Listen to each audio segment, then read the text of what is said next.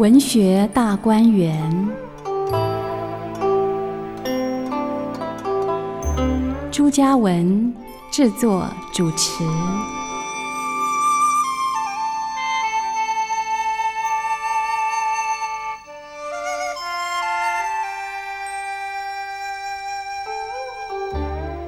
听众朋友们，这里是汉声广播电台文学大观园，我是朱家文。欢迎听众朋友们再度来到空中，和我们一起欣赏经典小说《西游记》。故事来到第八十七回，回目呢说凤仙郡冒天止雨哈，所以这个三年不下雨啊，老百姓非常的艰苦。这个老孙啊，孙悟空啊，孙行者呢，就希望呢去求雨哈，所以冒天呢，就是希望能够到天庭啊，到天堂啊去呃找玉皇大帝呢想办法。所以他就直接呢，呃，来到通明殿外哈，呃，天四大天王呢都不敢阻拦啊，说是要让他进去哈。那来到了这个通明殿外的时候呢，又看到了四大天师哈。那四大天师呢，跟那个天王呢就不太相同了，呃，他要把关的，所以就问了：大圣到此何干呢？行者说：俺老孙因为保唐僧，路经天竺国界，有个凤仙郡呢。不下雨，郡侯呢召了一些天师呢，哈法师呢来祈雨哈，就是希望能够祈祷啊，天上能够下雨。老孙呢就叫龙王来哈，意思呢是命他降雨。他又说了，没有得到玉皇大帝的旨意，不敢呢擅行。所以我今天特来求旨，我目的呢就是为了要帮百姓们纾困。这个四大天师呢就就说了，他说。那个地方啊，它不能下雨，它不应该下雨，你知道吗？行者就说了：“该与不该，不是你们可以说的，应该要让玉皇大帝呢亲口呢来说明。就你们只是就作为一个看门的，你们就帮我通报就对了，其他的废话就不用多说了。嗯，可不可以下雨？该不该下雨？应该看俺老孙的情面啊，看我的面子啊。”那么四大天师其中的这葛仙翁就说了：“俗话说得好，苍蝇包网，哈，好大的面皮呀！就是呢，你的脸面呢究竟有多大？我们倒是要看一看。”那么四大天师嘛，还有第二第二大天师就说了，叫许金阳啊，有名的一个道长，他就说了：“哎呀，算了吧，葛仙翁啊，不要跟他乱谈什么苍蝇包网啊，好大的面子啊。”这个俗语了哈，让他进去吧。那所以呢，邱弘济啊、张道陵啊，哈，呃，也都说了，让他进去，让他进去吧。所以四大天师呢，就把这个孙悟空呢引到了凌霄宝殿之下。当殿呢就启奏了，说万岁，有孙悟空路过天竺国啊，他旁旁边呢有一个小城市呢，叫做凤仙郡。呃，来到这凤仙郡，发现它不下雨，特地呢来帮这个地方百姓求雨，特来请旨。玉帝马上就说了：“这个地方啊，呃，当年呢，三年前呢，十二月二十五日的时候呢，因为朕哈，朕就是玉皇大帝自称嘛哈，他说我呢出行哈，去监观万天哈，就是巡游到那个地方去，浮游三界。”呃，玉皇大帝的大驾呢，哈，来到他的那个凤仙郡这个地方，见到呢上官，就作为这个大官的人呢，哈，呃，为官不正，而且呢，将斋天的素供呢，哈，就推去喂狗，讲话呢还口出秽言，就是骂这个脏话，这个实在是非常亵渎跟冒犯的事情，所以呢，朕。就立了三件事情，就是米山、面山跟黄金大锁啊，在披香殿内哈，披就是我们说披一件外套啊，披头散发的披哈，披香殿香就是香水香味的香，披香殿。呃，这个原因呢，刚刚已经说过了哈，呃，在这边做官的，在凤仙郡做官的这个人呢，为官不正啊，所以不正就是说呢，不行仁义，还有呢。要去斋天的，因为玉玉皇大帝呢，经过这个地方，他去巡视呃这个地方上的一些呃苦难啊，或者是呢看看百姓的生活呀。来到这个地方的时候呢，老百姓也都做了一些斋饭啊，哈，来呃供供养啊，或者是膜拜那玉皇大帝。可是没想到呢，当时那个凤仙郡那些官员呢，就把这个斋饭啊拿去喂狗，而且还讲出了难听的脏话。所以玉皇大帝呢，就立下了这个惩罚的规矩哈。他告诉四大天师啊，说：“你们出去告诉孙悟空啊，这个我心意已决哈，一定要米山倒了，面山倒了，黄金大锁呢断了哈，否则呢哈，叫他休管闲事。”这个四大天师呢，就引着这个行者呢哈，呃，来到了披香殿，然后就看到了哇。米山这么高，大概十丈高；面山呢更高，二十丈高下。米山旁边呢有一只大鸡，哈，就是公鸡，哈，在那里呢一点一点的慢慢的吃米。面山旁边呢有一只哈巴狗，它那一舌头一舌头就是舔这个面粉啊，所以这个是山呢是什么时候才能倒塌呢？这个实在是。太久远了哈，呃，另外呢，还看到最左边的地方有个铁架子，铁架子上面呢就挂了一把金锁，大约呢是一尺三四寸的长短，呃，锁呢这个很粗哈，下面呢有一盏明灯哈，它就慢慢的去烘烤那个这个黄金锁，所以这个小小的一盏火。嗯、呃，距离又远啊，要去烘烤那个黄金锁，要把它烤断了，这个也是很困难的事情。行者不知道，嗯、这个四大天师呢，带他到这个披香殿来看这三件东西是做什么，所以他就问了：“此何意也？什么意思啊？”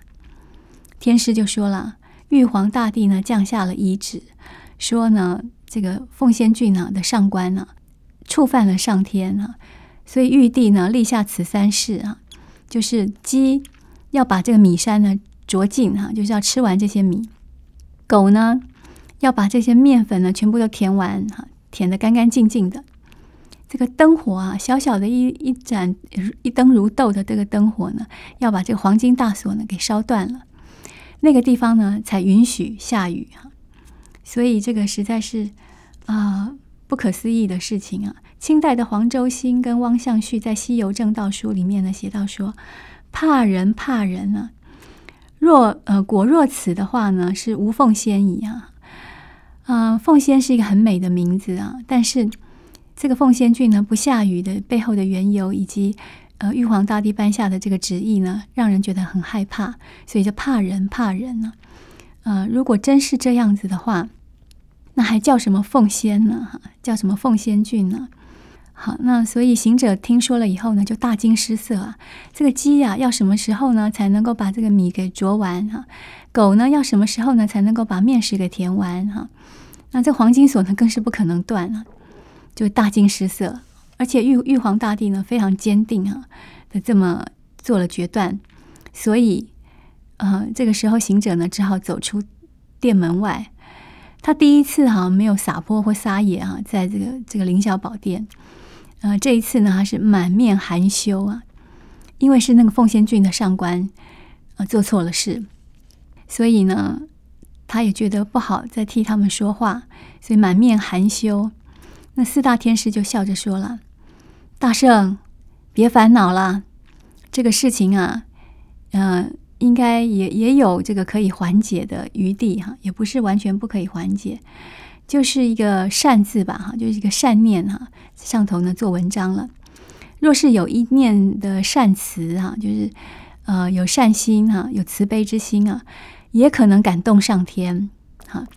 那你知道感动上天速度就快了，那个米呀、面山哈，即刻就会倒塌，不用舔完，也不用吃完哈。那个锁呢，即刻就会断了。所以呢，你应该回去呢，劝劝这个奉仙郡呢的。大小官员呐，哈，上下人等啊，哈，一定要归于善，哈，要有一念的这个善慈，哈，那福气呢，自然就会来了。行者听说了，点点头啊，他也不上凌霄宝殿去辞别玉帝了，径自下凡哈，来到人间。过了一会儿呢，嗯，到了西天门，又去见到了护国天王。护国天王就问他说了：“怎么样？玉皇大帝这个听你的话了吗？答应你了吗？”行者就说：“困难极了，米山面山金锁的事情就对他说了一遍，然后就说了：如果呢，依照你这么说，不肯去传旨的话，那么刚才呢，天师送我去看这些米山面山了哈。”呃，也应该是有一点道理的。也就是说呢，要劝这个地方上的百姓啊，还有官兵人等呢，都要归于善啊，那福气呢就会来。现在看起来没有别的办法了，只好让他们行善，让这个善一善心或者是慈悲之念头呢，感动上天吧。好，所以两个人讲讲话之后呢，又拜别了。这个时候，孙悟空呢，才把这个云头啊。呃，慢慢的下降到了凡间。那我们现在看啊，凤仙郡呢，有三藏法师，有八戒，还有沙僧，还有大小官员哈，大家都在等着孙悟空回来。那这个簇簇斩斩啊，簇簇斩斩就是说花团锦簇的簇哈，斩呢就是我们说很赞的赞啊，提手改成提手旁，言字旁改成提手旁，这个大概就是说。挨挨挤挤的哈，就是一一拥而上来问孙悟空说：“怎么样？怎么样？”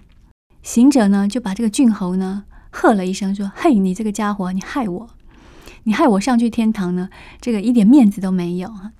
就是因为你三年前的十二月二十五日冒犯了天地，你自己回想起来有没有？啊，把斋天的贡品呢拿去喂狗，而且还口出秽言。”所以呢，才使得你的地方上的百姓有这个灾难啊！到如今都不肯降雨。哎呀，这个郡侯啊，被孙悟空这一骂，吓得就跪趴在地上啊，就说了：“这个大师啊，哈，他就称这个孙悟空啊，说您如何得知三年前十二月二十五日的事情呢？”这个行者就说了：“你还说嘞？你把那天呢斋天的这个素供啊，哈。”就是素食的贡品，推倒了拿去喂狗，你是怎么做的？你现在从实招来。这个郡侯呢，他就不敢隐瞒，他说：“是的，三年前的十二月二十五日，要献供斋天，啊、在我的这个衙门这个本衙之内哈，要做这个法会，但是呢，我老婆不贤惠，早晨起来就跟我恶恶言相斗哈。”讲话的时候呢，就大小声。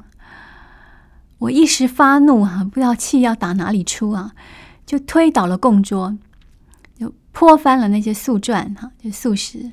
结果呢，就全部都洒到地上去了哈。没办法的情况下，家人就换狗来吃。呃原因就是因为跟老婆吵架，然后这个力气啊、拳头啊，不知道要挥到哪里去，就把一桌的那个贡品都掀翻了。掀翻了以后呢，狗就跑过来把这些呃斋饭吃掉了。呃，这两年来，我每一次想到这个事情啊，我都会耿耿于怀，神思恍惚啊。但是我又没地方可以去解释，说这个不是我故意的，我实在是那天早上情绪不佳，一把火一把怒火，就是因为呢家有这个不贤的妻子啊，常常跟我吵架的关系。我不知道呢，上天因此见罪哈。就降罪给我们地方上的百姓啊，遗遗害黎民啊，就是把这个害处呢留给了我的子民啊。如今遇到老师您降临了哈，万望明示啊，就是孙悟空他称他为老师哈，就是希望孙悟空呢能够给一个明示，说我们怎么样呢，能够不要让上界哈玉皇大帝再再计较这件事情。或者是我们应该要怎么样做，才能够恢复这个下雨天？行者就说了，就是那一天，正是玉皇大帝呢下凡啊下界去巡游的啊巡回啊巡游的日子哈。他看到你呢把斋供呢啊丢出去喂狗哈，而且呢又讲话口出秽言，那当然口出秽言了，因为他正在跟老婆吵架啊，所以可能不能骂老婆，或者是就骂狗哈。所以玉玉皇大帝就把他记了三大过哈，就认为呢他是对神明也不恭敬啊哈，讲话也难听啊，而且呢这个喂狗这件事情呢，玉皇大帝也非常的在意，所以呢，他就立下了三个规矩哈。那这三个规矩如果通过了以后呢，才会降雨。八戒就赶紧问了：“师兄啊，是哪三件事呢？”行者就说了，在这个披香殿里面立了一座米山，高呢大概十丈；一座面山，高呢大概二十丈。米山的旁边呢，有一只小小的鸡，哈，小小的这个鸡呢，多大呢？就拳头这么大，哇，那很小的一只鸡啊，在那里呢，紧一嘴慢一嘴的呢，嗯、呃，这个啄这个米粒吃。那面山那里呢，有一只金毛哈巴狗，它在那里呢，长一舌，就是舌头的舌，长一舌，短一舌的，在舔那个面，啊，所以这个都是看起来都是遥遥无期的事情啊，也都是嗯，这个老百姓的灾难的源头啊。还不仅如此呢，你可以看到左边有一个铁架子，在这个两座山的旁边呢，这个铁架子上呢挂了一把黄金大锁，啊，那个锁呢很粗哈。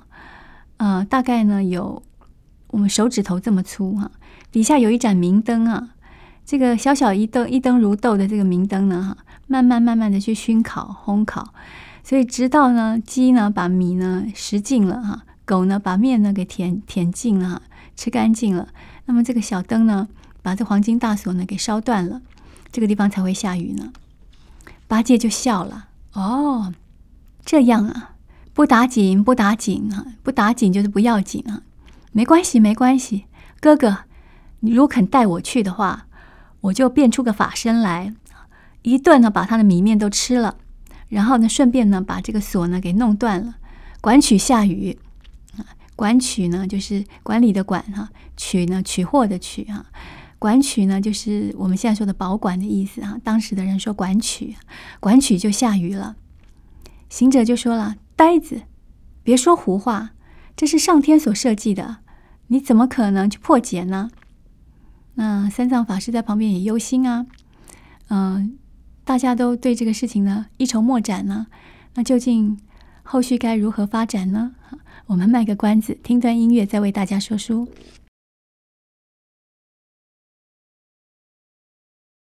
听众朋友们，这里是汉声广播电台文学大观园，我是朱嘉文，欢迎大家再度回到空中，我们一起来看后续的故事。刚刚呢，猪八戒就说了：“带我去，带我去，我一顿就把米面都吃完了，顺便帮你把那个黄金大锁呢给拆了，哈，嗯，弄断它，那这个地方就不就下雨了吗？”可是孙行者呢提醒他说：“这个是玉皇大帝亲自做的设计，你不可能破解的。”所以三藏法师在旁边听说了以后就很担忧，就说：“似这等说，怎生是好啊？”行者说：“哎呀，其实也不难，不难。我临行之前呢，四大天师看我非常的烦恼，就曾经对我说呀：‘只要做善可解啊，就是关键词在一个善，善良的善这个字。’那这个时候呢，奉仙郡的郡侯呢，就伏拜啊，就是趴在地上啊，拜这个孙悟空啊。”就说苦苦哀告说，请老师指教，下官一一呢都会答应啊，我们会皈依哈，希望能够呢，呃，让这个地方能够重拾生机，然后能够让它下雨。行者就说了，你如果回心转意哈，一心向善，趁早开始呢念佛看经哈，就念佛读经哈，我呢替你做一些作为。如果您仍然呢不改前面的陋习呀、啊，动不动跟老婆吵架呢，就去推翻供桌，还口出秽言，那我也没有办法，哈，嗯，所以呢，你们的性命能不能保存？老百姓的呃身家呢，就在你自己的手上了。这个郡侯啊，磕头礼拜，就说愿意愿意哈，我愿意行善啊，我愿意呢拜佛念经啊。当时呢，就招请呢。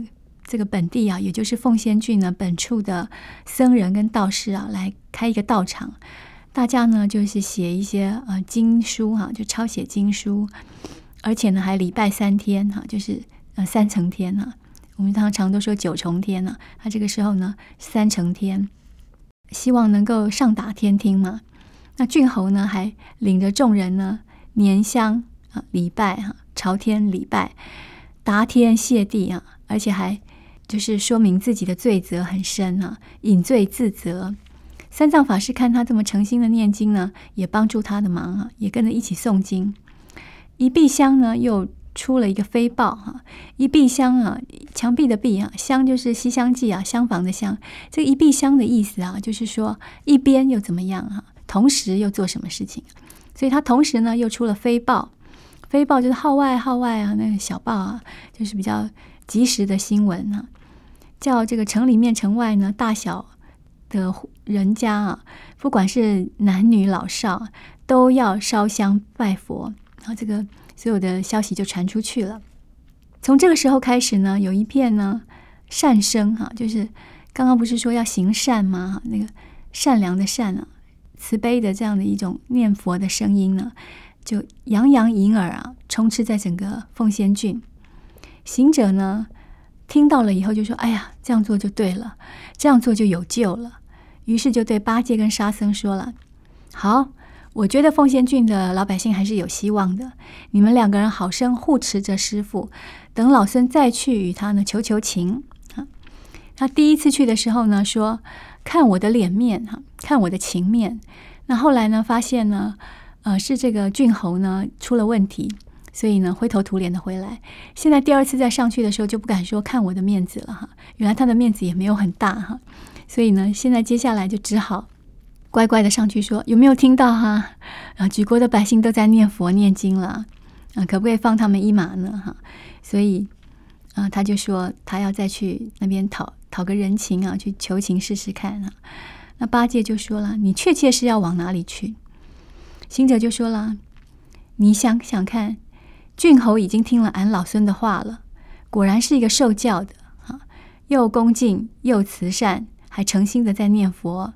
我当然就是再去启奏玉帝，希望帮他们求雨。”沙僧就说：“哥哥，这是对的，您赶紧去，不要迟疑。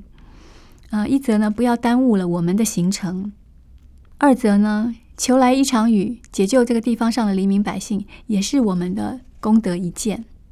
好个大圣啊！纵起云头，直到了天门外，还是护国天王啊，在那里守门哈、天王就说了：“哎，你又来做什么啊？”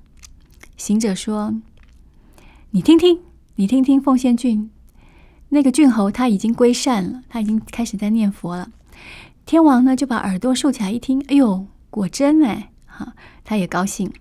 正在聊天的时候呢，这个早见呢有这个执符使者呢捧了一个道家的文书哈，还有佛家的官牒，在天门外呢在传递着。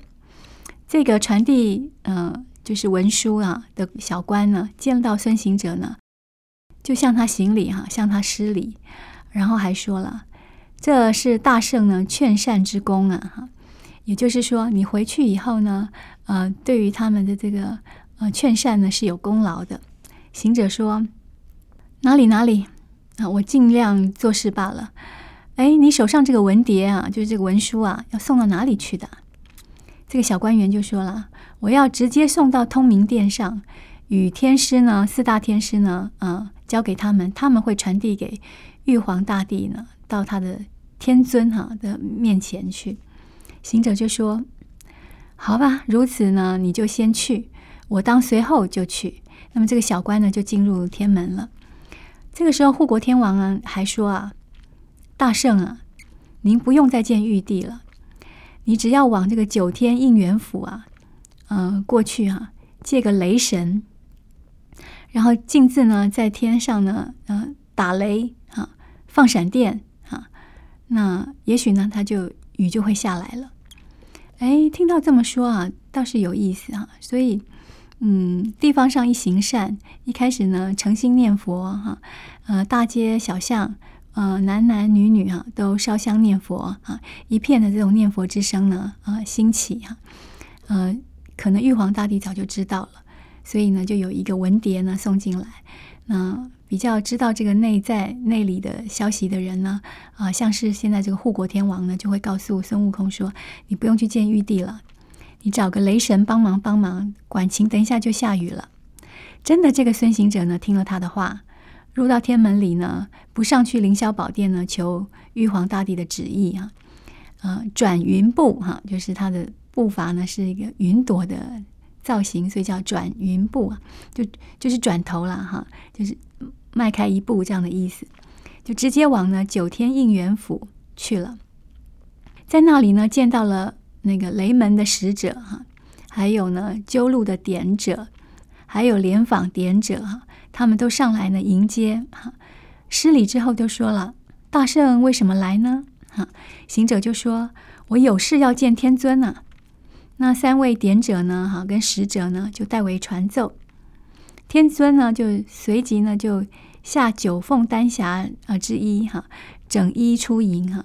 原来这个雷神呢、雨神呢，他们都是非常尊敬孙悟空的，所以呢，赶紧呢就换上了这个漂亮的大礼服啊，就出来相见。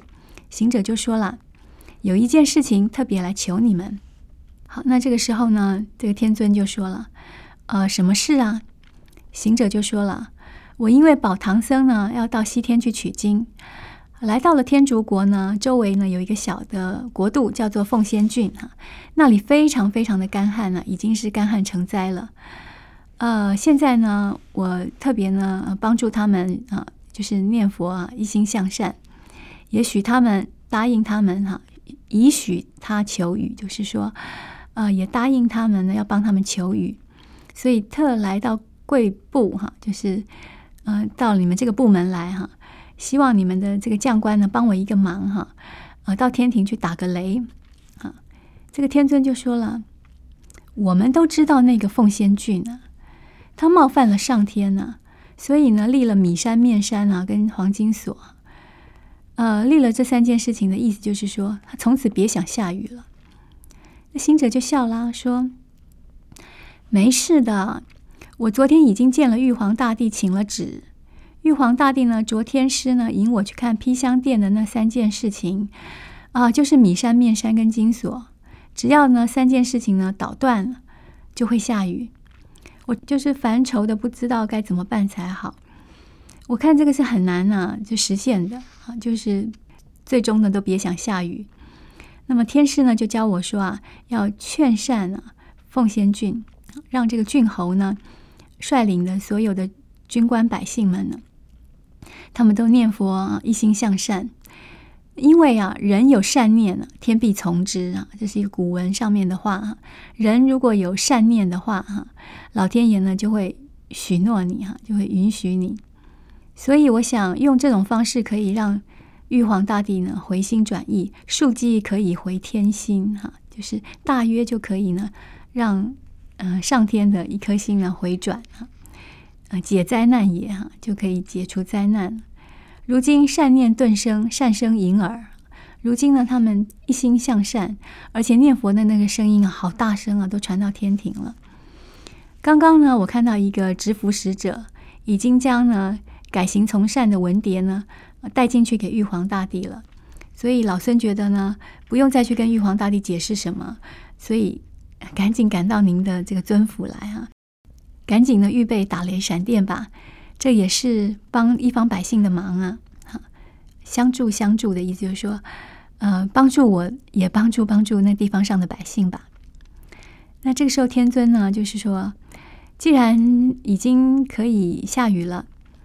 那么我就差这个邓、辛、张、桃哈，呃，四位大将啊，率领这个闪电娘子呢，随大圣呢，呃，下降到凤仙郡呢去，呃，响雷吧，哈。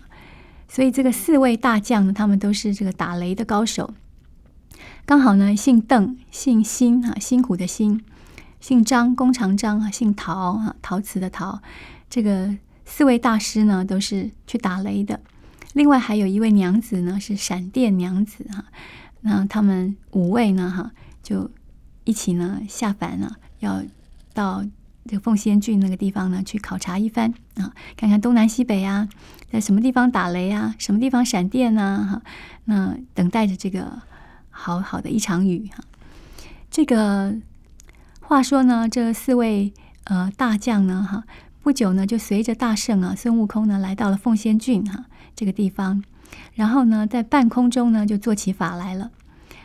慢慢听到这个呼啦啦的、呼啦啦的、轰隆隆的这种呃雷声，一旁呢就出现了淅沥沥的闪电哈。这吴承恩这个地方呢，就来了一段韵文哈，说电掣紫金蛇哈，哇，这个雷电呢，尤其是闪电呢，打出去的时候，这闪电娘子啊，手法很犀利啊，所以这个电呢一闪出去的时候，就像一条紫金的蛇哈，就紫色金色的一条蛇啊。那雷的地方怎么说呢？哈，雷轰群直轰，所以那个雷的那个。轰轰的声音啊，好像大地万物所有的这个鸟虫兽呢，都一起共鸣啊。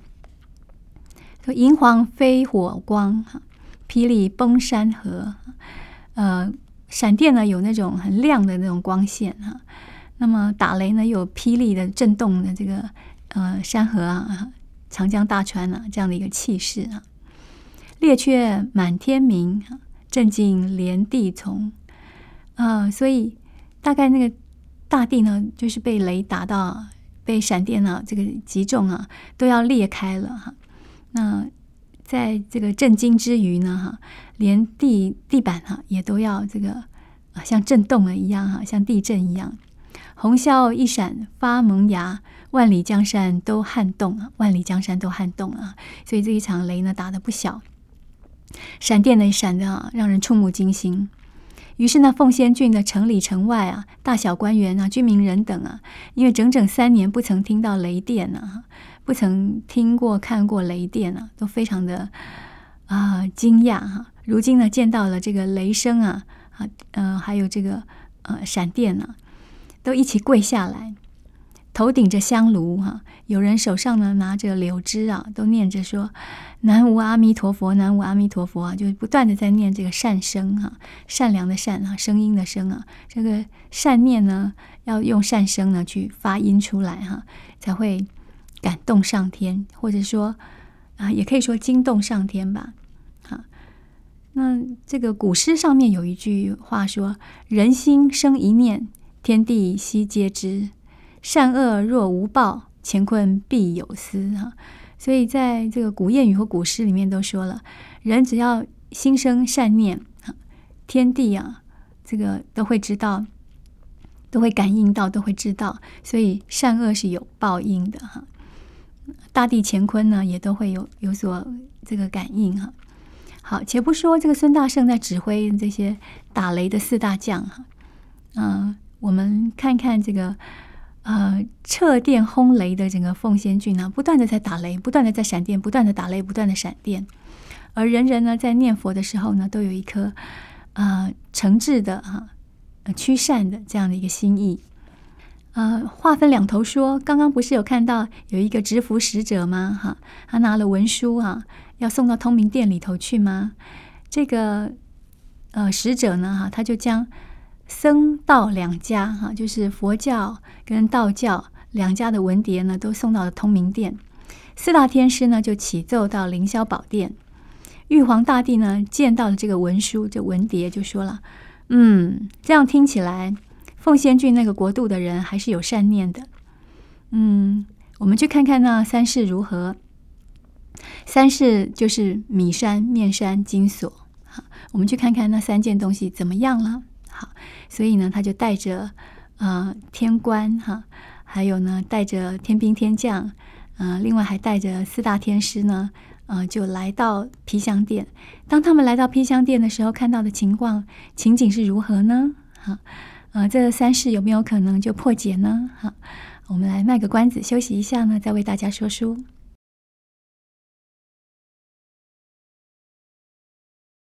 听众朋友们，这里是汉声广播电台文学大观园，我是朱嘉文，欢迎听众朋友们再度回到空中，我们一起来看后续的故事。玉皇大帝呢，呃，收到了这个文牒之后啊，呃，也听到了凤仙郡的老百姓呢都在念佛哈，所以呢，他就说，我们去看看那三世怎么样了哈。正说着呢，忽然呢，就是披香殿的看官呢，呃，就是守门的这个将官呢，就来。报告啊，说启禀玉皇大帝，当年你所立的米山、面山，突然之间都倒了，霎时之间呢，米面呢全部都消失了，哈，而且那黄金大锁呢，也立刻呢就断了。啊，这个速度倒是非常的快，所以一心向善呢，哈，呃，就能够扭转乾坤呢。黄周星跟汪象旭在《西游证道书》的这个地方呢，也写下了一个批语，说妙不可言呢，哈，呃，如此呢，方见造物之灵巧哈。所以上天自有他的决断哈，你就是做你该做的事情就好了。因此呢，嗯，在这个地方也不用再去看了哈，因为呢，这个。把守的将官呢，已经来说明了。话还没说完，又有一个呢，当驾的天官引了凤仙郡的土地城隍哈设令啊，因为凤仙郡这个地方呢，它有它的土地公哈，还有的城隍庙哈，还有它的一些呃，就是地方上的小神哈，这些神明呢，一起来拜奏哈，就对玉玉皇大帝就说了：本郡的郡主哈，以及满城的大小的。黎庶之家哈，就黎民啊哈，庶民百姓啊哈，无一家一人呢不皈依善果，礼佛敬天。如今呢，祈求您呢，呃呃，大慈大悲啊，垂怜我们，普降甘霖吧，来救救这个地方上的百姓。玉皇大帝听说了以后很高兴啊，就说啊，大家都已经皈依了，而且呢，都诚心向善啊，都已经念佛了，于是就传旨。着风部、云部、雨部，哈，就是好像我们现在还有外交部、哈、教育部、哈，这个等等的，它有风部、哈，有云、哈，就天上的云，还有下雨的雨、啊，雨部三大部会呢，各遵号令，哈，啊，去到那个奉仙郡的地方，好，那在今日今时啊，就声雷布云，哈，声把它当动词用，就是发出雷响的声音，哈，那这个云云部呢，就开始呢。分布呢很浓厚的云层啊，那降多少的雨呢？这是重点啊。雨布呢就停止了，降三尺零四十二点。这个地方呢要讲的非常的清楚哈。呃，也就是按照规定啊来下雨。当时呢四大天师呢也奉旨传旨到各部去。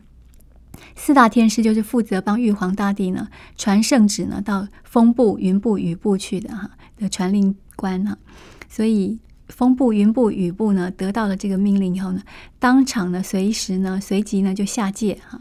下界以后就很好看啦，各逞神威嘛哈。嗯、怎么样去吹风啊、刮风啊？怎么样去布云啊？哈，怎么样去下雨啊？而且这个降雨量呢，还必须在三尺零四十二点哈，非常精准。行者呢，这个时候孙行者呢，就跟这个。打雷的哈，邓辛、张桃啊，四大将，还有闪电娘子呢，在空中呢也不断的在打雷啊，在闪电。然后他就见到了众部的神仙啊，刚刚说的风部、云部、雨部的神仙都到了，汇合在天空中啊。呃，这个时候呢，映衬了一句话，应验了一句话，叫做“风云际会”哈。当场呢，连雨部呢都开始下雨了，所以呢，就是甘雨滂沱。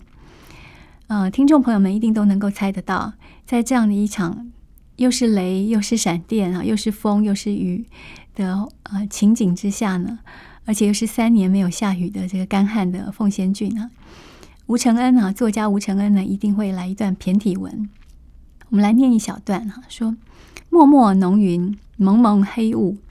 啊，漠漠就是说那个看起来茫茫然的，看不见，呃，伸手不见五指啊，因为那个云气雾气非常的浓哈。好，那这蒙蒙蒙黑雾，也就是默默蒙蒙哈，就是整个视线呢非常的不良好的情况下，就又是风又是雨的这样的情景哈。耳朵边呢还听到了雷车轰轰，闪电灼灼。那么低头一看呢，啊，这个大地呢都被吹得都快要这个。呃，草啊，草根啊，树根都快要被连根拔起了。原来是有滚滚的狂风，雨呢噼噼啪啪的下来呢，是重重的骤雨啊。所谓一念回天，万民满望哈，就是一个念头呢是善意的，突然兴起了之后，那万民啊，老百姓啊，就都有了希望。全亏大圣施元运，万里江山处处阴哈啊，这个都亏了孙大圣啊哈。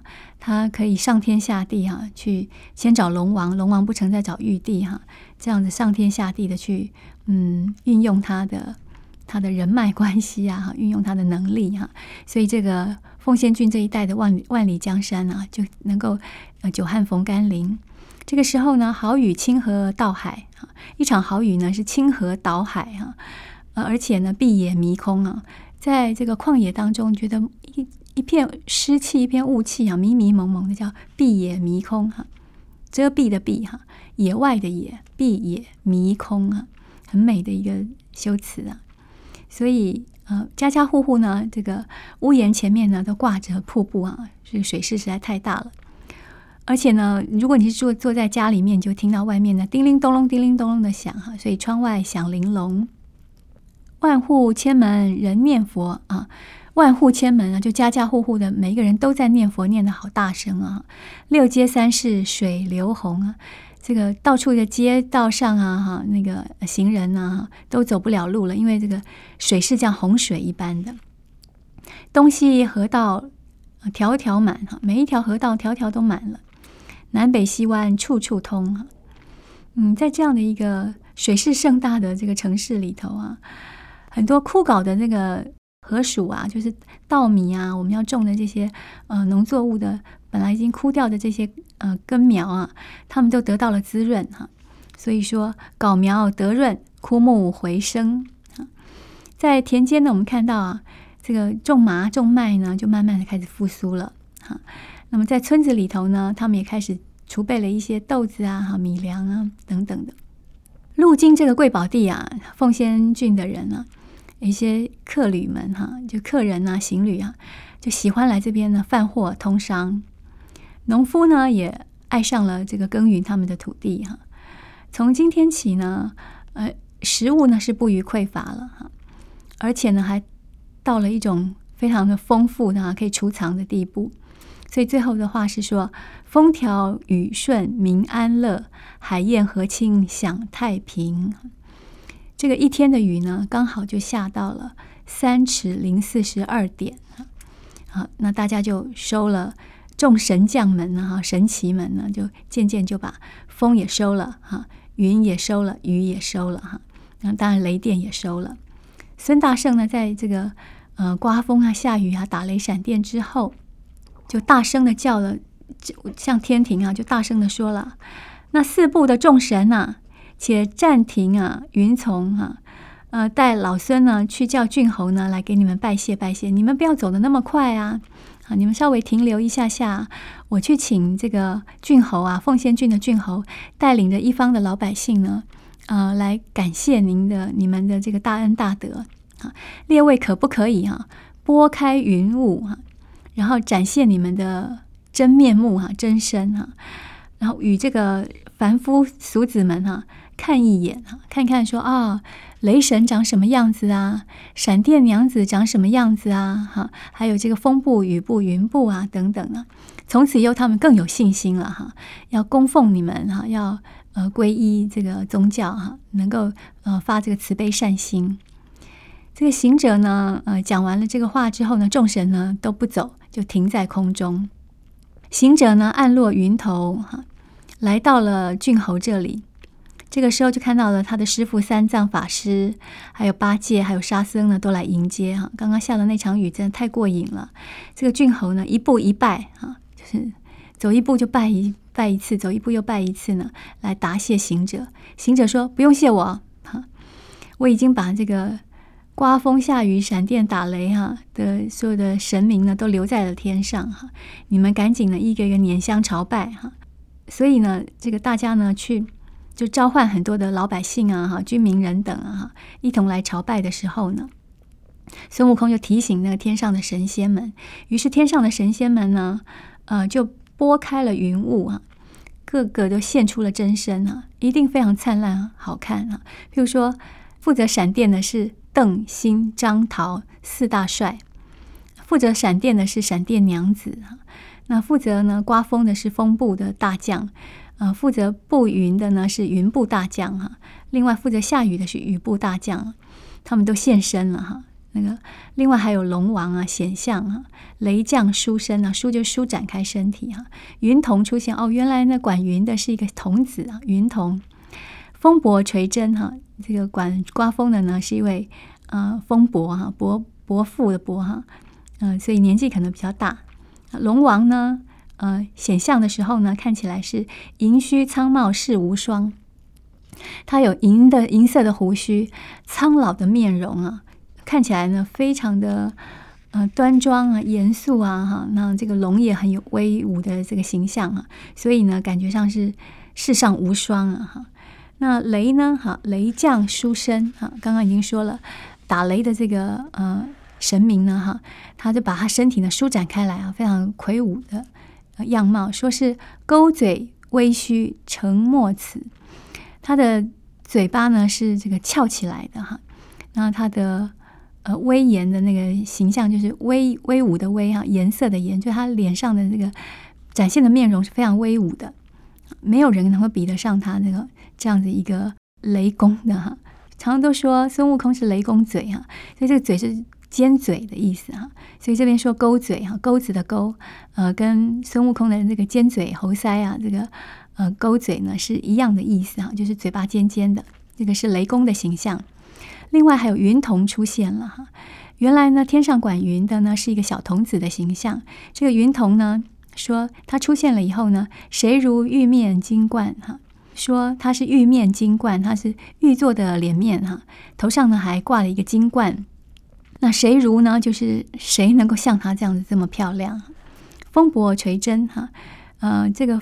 刮风的这个风伯呢，负责吹风的这个风伯呢，啊，他也出现了。